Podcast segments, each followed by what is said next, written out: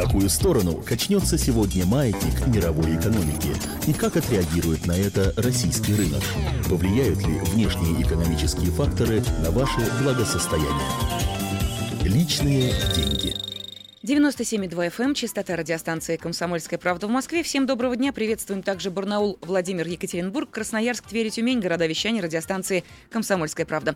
До завершения этого часа будем обсуждать следующую тему. Банки снова начали кредитовать население. А вот каким заемщикам они рады? В студии я, Елена Фонина, и журналист экономического отдела «Комсомольской правды» Анна Каледина. Анна, добрый день. Добрый день.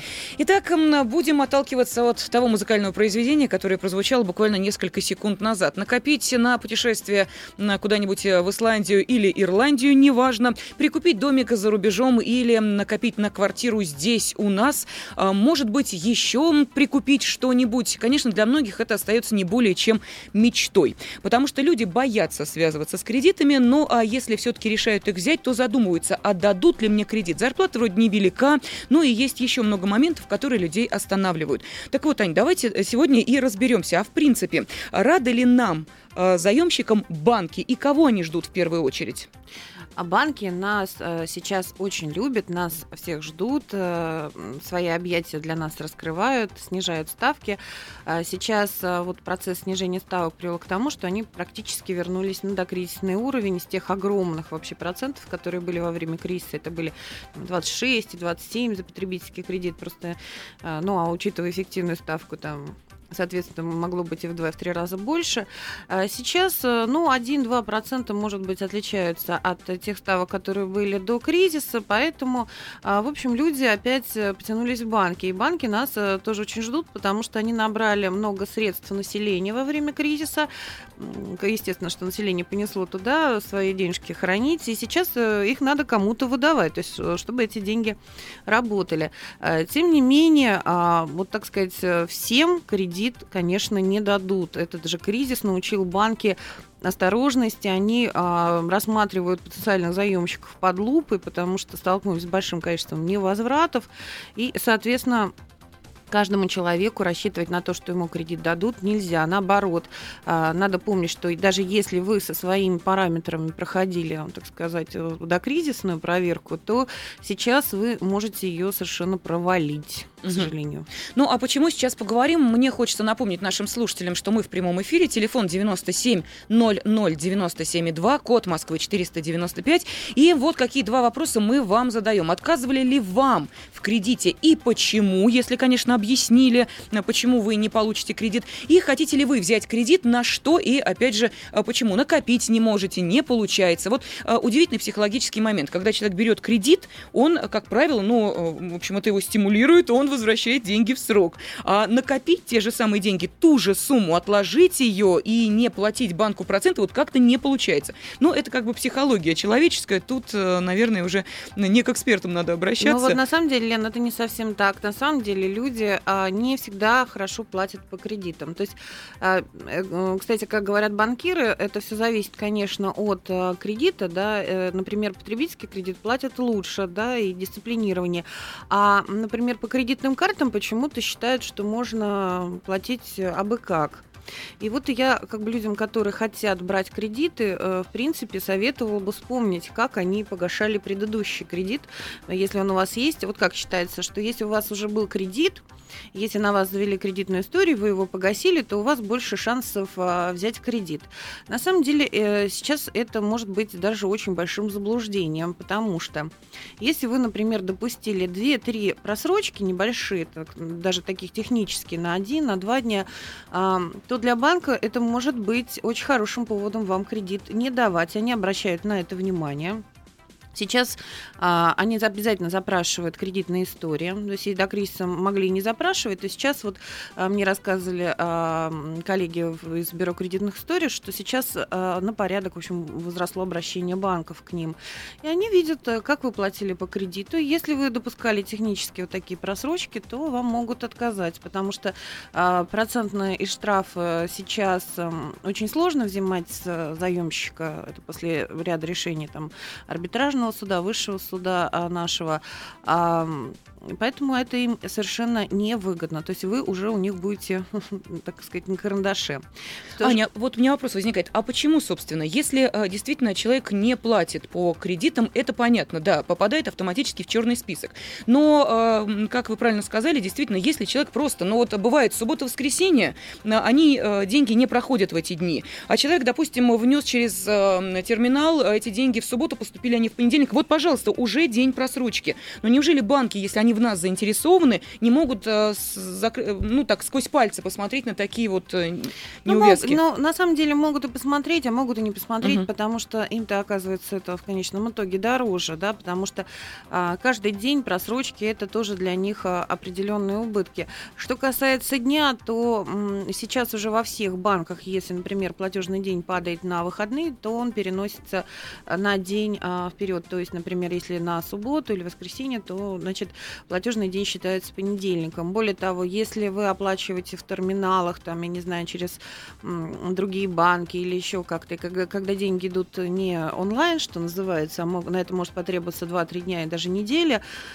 все это вам выдается в бумагах а, да, с расписанием платежей, поэтому а, как бы оправдать себя тем, что ах, я не знал, ах, я забыл, да, вот у меня здесь три дня, я не помнила об этом, ну, это тоже говорит о определенной, определенной дисциплине заемщика. У банков свои, а, свои действительно сомнения появляются, поэтому ваша задача как бы не то, что убедить банк, что вы бедный несчастный что-то забыли, а убедить, что вы достойны, в общем, этого кредита и они его с удовольствием вам выдадут, потому что, как я уже сказала, им сейчас это э, тоже выгодно. Ну а кому еще не выдают э, кредиты? Тем, у кого плохая кредитная история. Это да.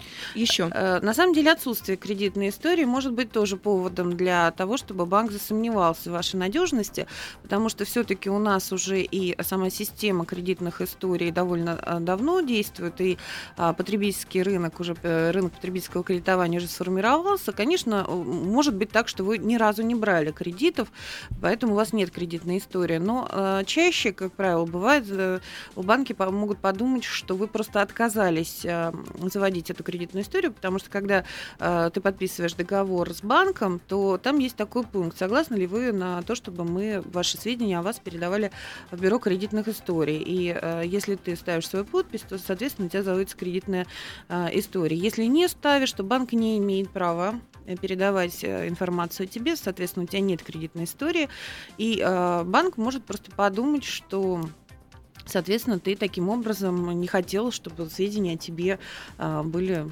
как бы обнародованы и чтобы они имели к ним доступ. Поэтому само отсутствие кредитной истории тоже банк может, в принципе, насторожить. Но если речь идет о потребительских кредитах, а если мы раз в жизни э, собираемся взять большой кредит на покупку недвижимости, э, нам тоже для этого обязательно иметь какую-то хоть небольшую, но кредитную историю. А если мне хватало денег на то, чтобы удовлетворять все свои потребности, и вот наконец-то я решила, что пришло время э, с квартирным вопросом разбираться. А, ну, на самом деле, с ипотекой все а, значительно сложнее. Вот как уверяют банкиры, ипотеку у нас э, простые люди да, для решения своих жилищных условий берут достаточно редко. Это в основном инструмент для людей, которые э, хотят инвестировать свои средства, имеют достаточно много свободных средств, но недостаточных для э, приобретения жилья. То есть в основном ипотеку, как они уверяют, берут с инвестиционными целями.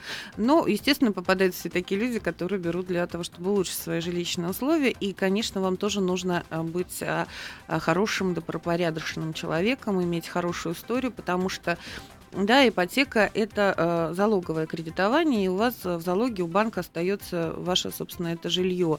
Э, естественно, он может его потом отобрать. Но это, э, во-первых, очень э, процедура сложная, надо проходить через судебное решение.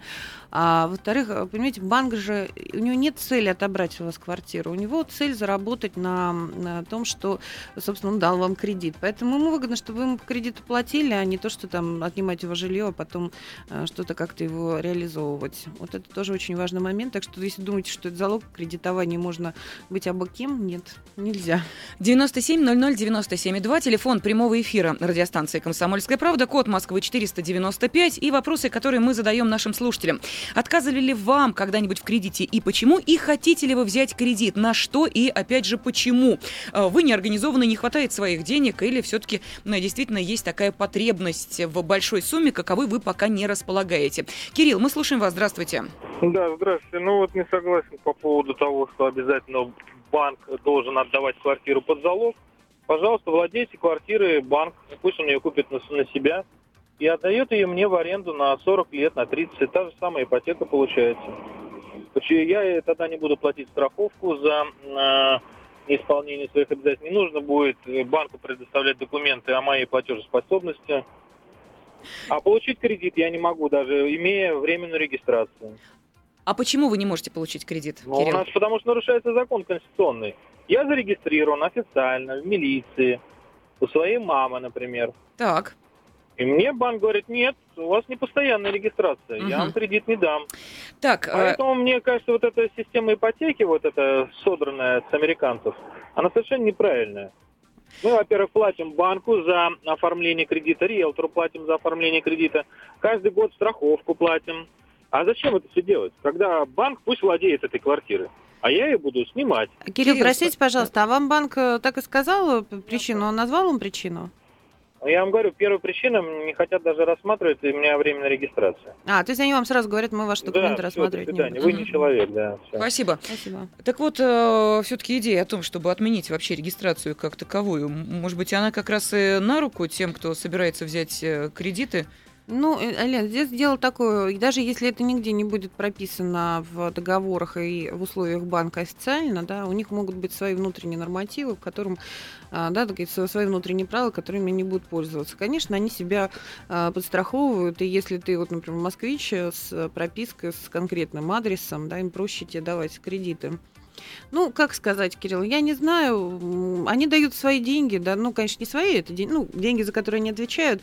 Поэтому, ну, они устанавливают свои правила. Вот, знаете, вы же, наверное, тоже первым попавшимся на улице человеку денег не дадите взаймы. Ну да, если подходит человек и говорит, у меня, знаете ли, паспорта нет, но да. я вам честное слово Сами верну. Местные, да. дайте, пожалуйста. Да, так что тут э, логика банков э, понятна. По поводу вот идеи Кирилла, э, да, я помню телефонный звонок, когда Кирилл то же самое предлагал, мы разговаривали на приблизительно ту же самую тему по поводу ипотеки ипотеки и приобретения недвижимости. Кирилл это предложил, на что риэлтор э, сказал, что банк э, это не риэлторская контора, они не занимаются ну, да, арендой, общем... сдачей и так ну, далее. Да. Не в их компетенции. Им это. надо штат под это дело набирать, естественно. 97 00 97 2, код Москвы 495. Мы слушаем вас. Здравствуйте.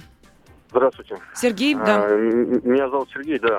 А, я бы хотел сказать, вот э, мне отказывали в ипотеке, вот, и в принципе даже мне узнать причину вот, э, отказа. Причина была следующая. То есть э, мой работодатель числился ну, там, в якобы каких-то черных списках именно как работодатель. То есть э, бывшие работники, которые раньше работали в этой организации, брали кредиты и не отдавали.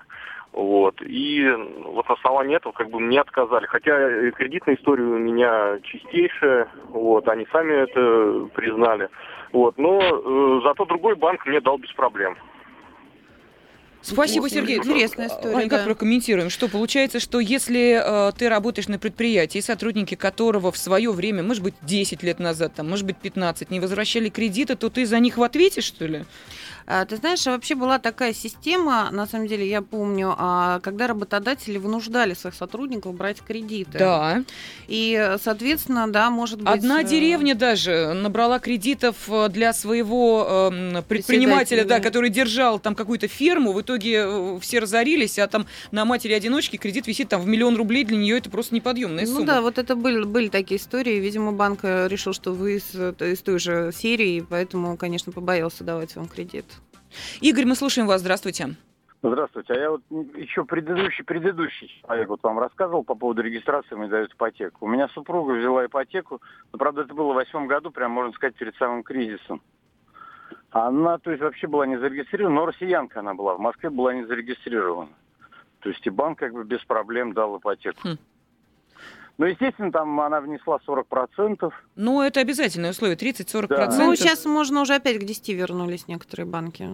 То Но... есть ну, можно считать, Игорь, что вам просто повезло в этой ситуации? Ну, я не знаю, то есть, как бы у нее как таковой, в общем-то, регистрации не было. Она прописана, ну, россиянка, но жила вообще не москвичка, и, и проблем вообще даже на это даже и не посмотрели. Угу. Понятно, спасибо, Игорь. Ну что, ну, банка, кстати, что, да. да, но у нее есть еще и другие косвенные всяческие параметры, по которым они нас оценивают. Например, считается, что самые хорошие заемщики это женщины, которые имеют детей, которые имеют стабильную работу и редко с ней ее меняют.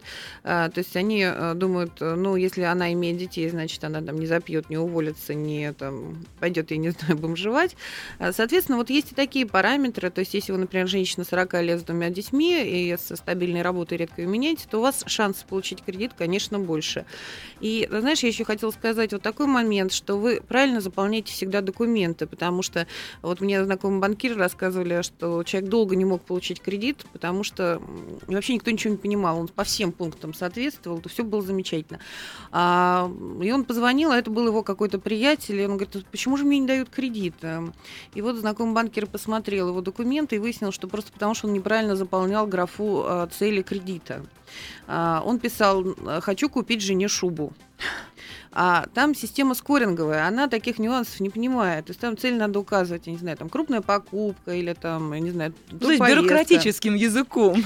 Да, а он честно писал, хочу купить жене шубу. И вот ему автоматически просто отказывают, при том, что он совершенно соответствовал всем условиям. Так что лирика э, здесь не проходит. И еще один маленький вопрос, буквально 15 минут, секунд у нас остается. Студенты и пенсионеры. Вот банки некоторые говорили о том, что они выдают кредиты, в том числе, кстати, и на покупку недвижимости этим категориям э, сейчас э, это не более чем э, абстракция? Нет, пенсионерам дают потребительские кредиты на покупку жилья, я думаю, им не дают кредитов. Там единственная проблема, пенсионеры очень хорошо платят по кредитам, единственная проблема это дожитие. Да? Это такой большой риск, что пенсионер просто может не дожить до срока. А небольшие короткие кредиты потребительские им дают. Студенты тоже самая история? Студент, нет, студентами сложнее, студентам хуже дают. Хорошо, ладно, мы в этом разберемся в следующий раз. Благодарю журналиста экономического отдела «Комсомольской правды» на Каредина мы сегодня разбирались, э, кому, каким заемщикам банки рады.